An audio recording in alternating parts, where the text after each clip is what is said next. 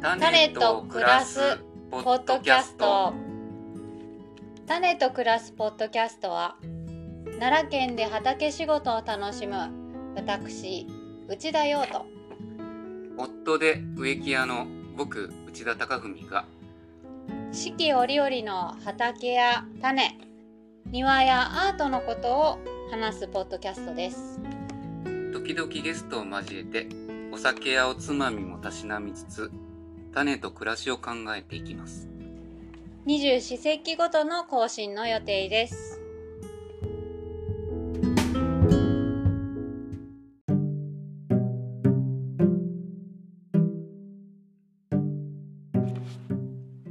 さあさあさあさあ。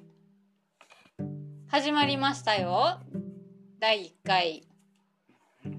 えー今日は第1回の収録が9月の22日の、えー秋分の公開の予定です。秋分って何ですか？内田くんえ？テスト。えー、秋分？あまあ昼と夜が長さが同じ。日の昼と夜の長さが同じでうん。ちょうどこう1年の半分ぐらい。あちゃうわ まあどこで切るかによるけどどこでも半分になるかもしれんね。うん。半分うん。半分ではないね。まあだから春分の反対側にあるっていう意味では半分かもね。うん。うん。そう。春分夏至秋分冬至っていうこう4つに分かれてるね1年間のそうね。うんうん。こう一番こう秋を感じやすい時うん、気持ちいい季節やね今ね、うん。ちょうど。稲刈りが始まったとこもあるし。うん。えっとちょうど栗がね取れたね。おお取れた。そうそう。別に自分の栗じゃないのに取れたねとか言って どういうことやけど。そうそう。ちょっと僕は庭仕事をしててまあお客さんのところに生えてた栗の木からちょっとだけね。いただいて、いただね、いてちょっとだけの割には 結構あったけどね。1.5キロぐらいあったんですけど。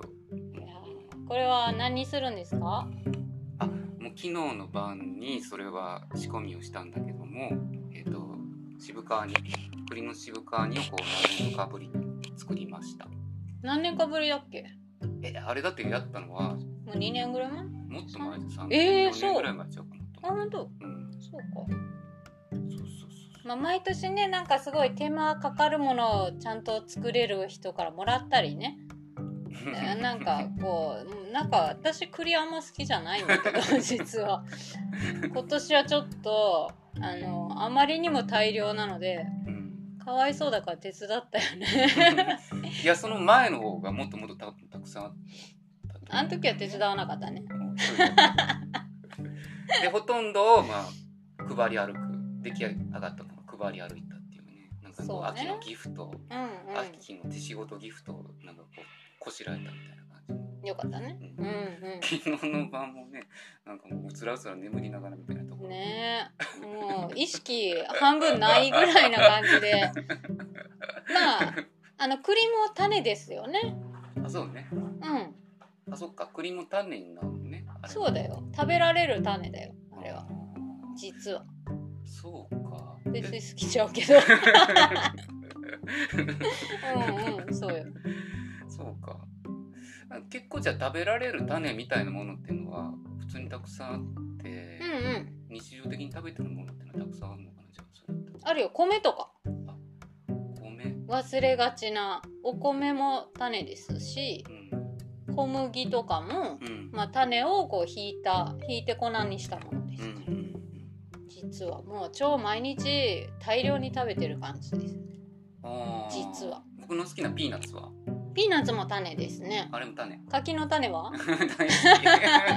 はい柿の種はスナックですね。まあね、はい。うん。そうね。うん。じゃあこう結構日常的に普通にこう暮らしの中でこう種っていうのはやっぱり食べたりとか何かこう加工されたりとかっていうのは普通にあるわけ？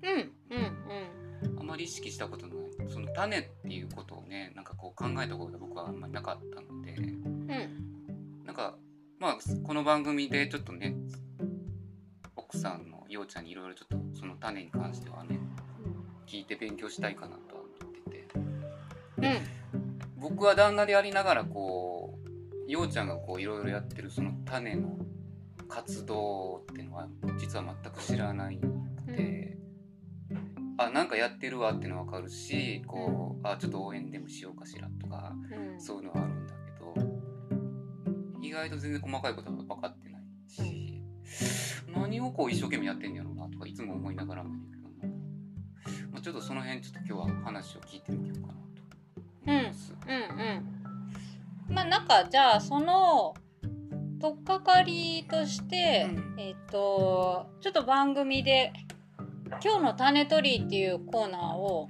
やろうと思ってて。うんやってみていいですか？うん、いいよ。じゃあちょっと今日の種持ってきますね。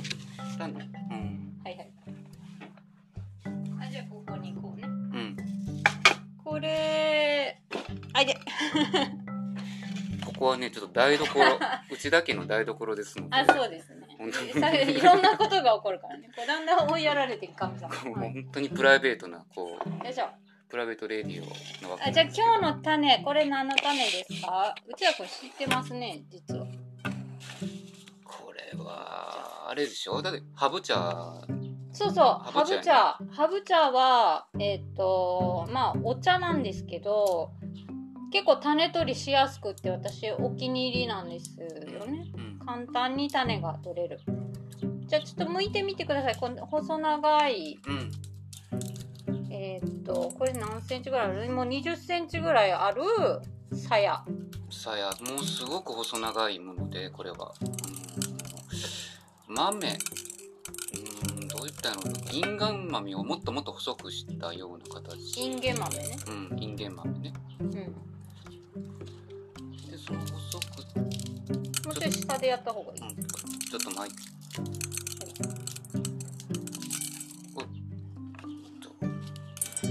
それを今乾燥させたものがもう茶色くなってこうパラパラ。で？はい。柄はこっちに入れてください。出てきた。種が。種がね、うん。これかっこいいでしょこの種。なんかねひし形。そう。形が。ツヤツヤしててとてもなんかあのほら何やっけなお菓子でパリえ？違う。コンペイト？違う違う違う。違うチョコレートのあ！昔の。えー、っとあるな。うん。分からへん。最悪なことに分からへん。チョコレートめっちゃコーティングしてあの小判型みたいにしてるやつやろ。あそうえ違う。小判型じゃないよ。あれ？違う？違う違う違う。まあいいや、まあいいね、うん。こまあまたれ思い出したら、そう。うん。あのー種取りって、まあ、何のためにやるかっていうとうん。ちょっと来年の種を取るっていうのもありながらうん。これは結構ね食べるためにうんあのーハブ茶ってもし知らん人にはねなんだって感じだと思うんだけどこの種をいります。えっ、とそのままこうフライパンとか鍋とかに入れて、うんうん。であのー空炊きっていうか、うんうん。で火をつけるとう、ん。うーんとしばらくしたらもうパチパチ弾けてくるのね。うん。でちょっとフライパンだともう弾けて飛んでっちゃうから、うんあのーちょっと深めの鍋の方がおすすめなんやけど、うんそれでパチパチ弾けてきたら、うんそこにおあのお水を注ぎます。うんでえっとまあす小さじ12杯ぐらいでうん500ミリとかぐらい注いでも大丈夫。あ種が小さじ1に対して水が 500g500cc うんうんうん。えー、結構たくさんっていうか。うん。でその時すぐにはあの色が出ないんやけどう、ん。えっと5分ぐらい煮出してでその後火を止めてしばらく冷めるまで置いとくとう、んすごい鮮やかな綺麗なえっと赤茶色になってくる。うーん。あのビワ茶とか知ってる人ビワ茶みたいな感じ、うん。うん。そんな色になってくる。うん。ですごいあのーお通じにいいとうん言われていて。うん。私は味も結構好きなんだけどまああの結構なんだろうな特徴のある味だよね。うん。他で飲んだことない感じの味だけど。そうやね。なんか独特の、うん。なんて言ったんやろな。えぐえぐいというかさ香り？石っぽい感じがするんだけどねなんか不思議な。うん。うん。そんなのがハーブ茶ですね。なんかあれでしょ？人生フルーツの椿夫妻とかすごく好きに、そうそう「人生フルーツ」っていうのは映画まあドキュメンタリーだようんね、でお二人のえっと椿田夫妻のお話でえっ、とまあ全国で大ヒットしたからね結構見たっていう人もいると思うんだけど、あの二人がもう愛飲してたのね。あれなんだっけ解毒作用っていうかその浄化させるみたいうんうん。な体の中をっていうあまり飲みすぎるとね多分緩くなっちゃうんだけど、でも、あのーすごいあの二人は大量に作って、まあ、毎日飲みつついろんな人にも、あのー配ってたってうん。書いてたね。健康法な感じがするななんかこう、うん。あの二人そうそう。でうちの畑でもこれはもう結構ずっと5年ぐらい種取りしててうんあんまり大量に取れるからなんか毎年やらんでもやねんけどあのー勝手にこぼれ種でこれだから種取りも簡単だからこうバーって開くとどんどん落ちちゃって種が。うん。うん。で雨が降ると特にねこう乾くと弾けやすいんで毎年すごい大量に 巻かずとも勝手に出てくるってこと？もうほほぼ。ううんもう今はそんな感じで今年ももうすぐこの秋分の頃に取れ始めてまあしばらくうん。結構長くね11月ぐらいまでうんどんどん取れる。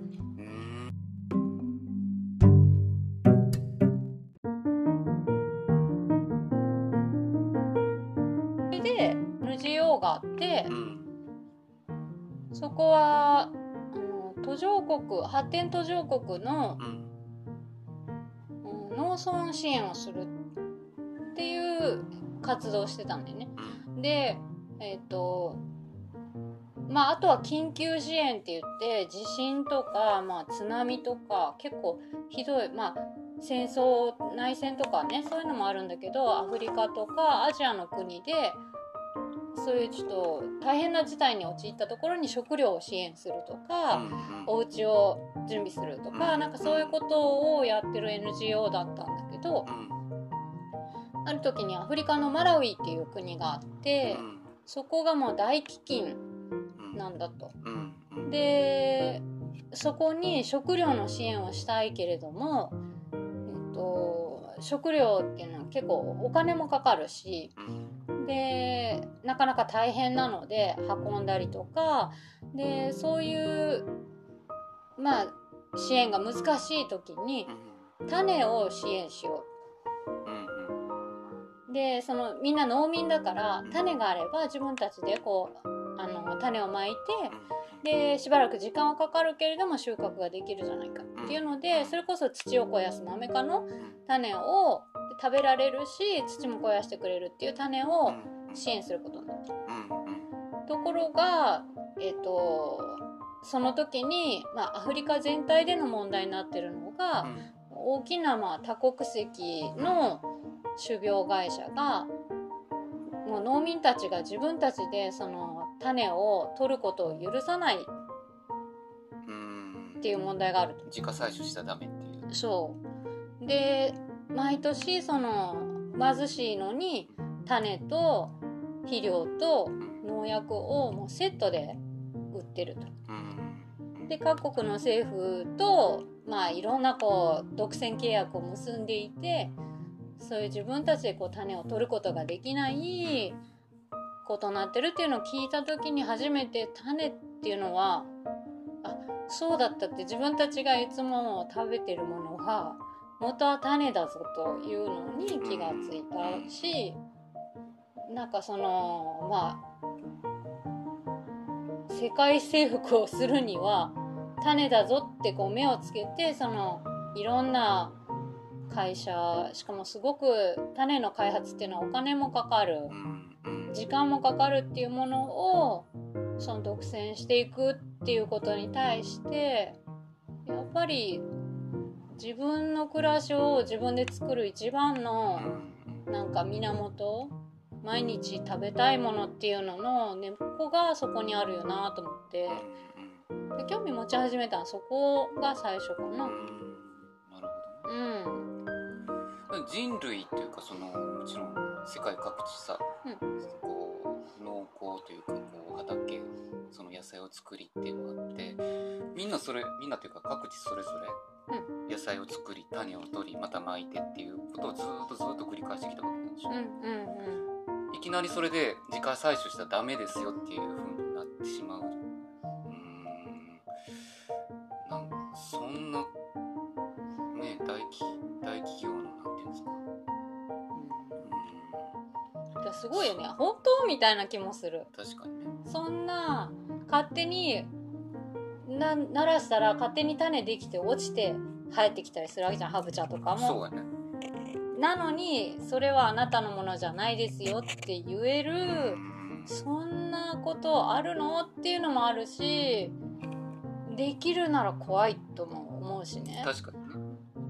でもなんかそこにはすごくえっ、とまあ畑やってみて気がついたのは安心感もあってうん。いやこんなその営みとして普通にあることを全員に対してやっちゃダメだとか言ったって育つもんねみたいな強さは畑とか種に関われば分かる安心感だなとも思って。うん。で絶対そういう権利っていうのうん。なんか生きる源をその渡さないぞみたいなこうメラメラと なんか盛り上がってくるものもあって。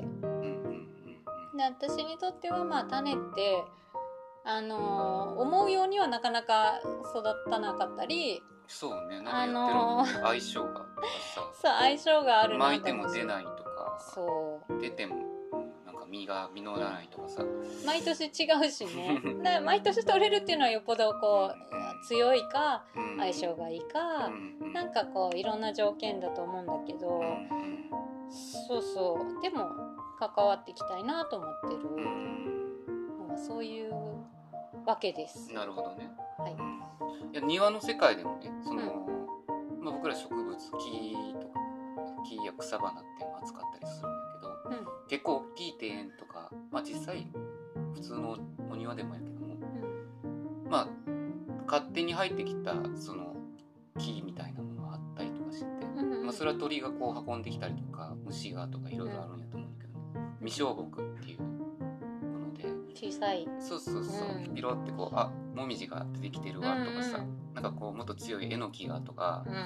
あのーあ赤目頭がとか、うん。結構こうやっぱりこう成長力が強いものが多分たくさん出てきたりとか。うん奈良やったら例えば南京ハゼがとかうんとかっていうのがあったりとかしてて。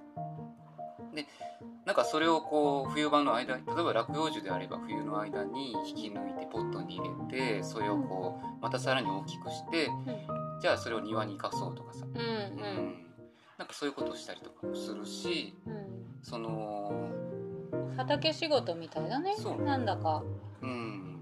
そうね。勝手に生えてきたものっていうのはやっぱりその環境に適したものというかう、ん。すごくこう生命力が強いというか、うんちょうどいい条件のもとなんだろうなとかと思ってるし、ん。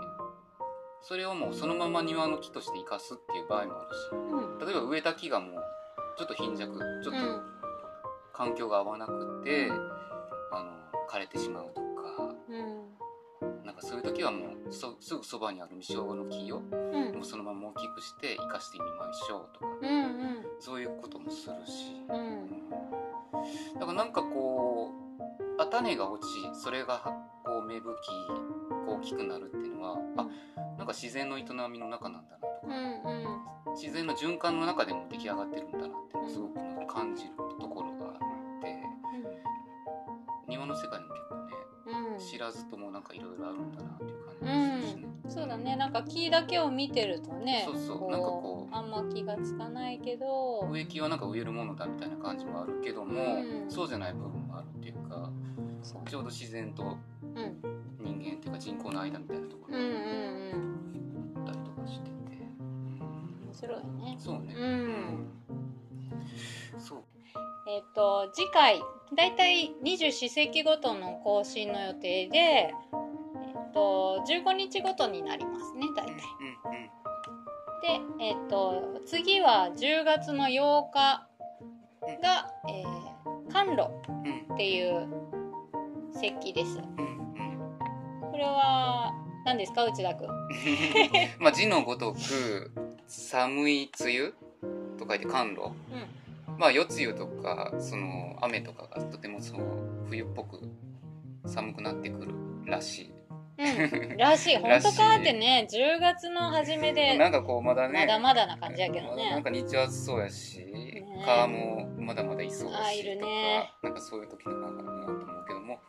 まあまあ暦の上でも寒露。だね、寒いっていうか冷たい梅雨が降りてくるっていうまあ、夜がねだいぶ冷えるからね。あそれは朝にこう梅雨が超冷たいみたいな、うんそういうことからかなっていううん節気ですね、うん、じゃあまたその次回に。はい次回に。お送りしましょうか。はい。それではそれではうん。皆様。また次回。さよなら。は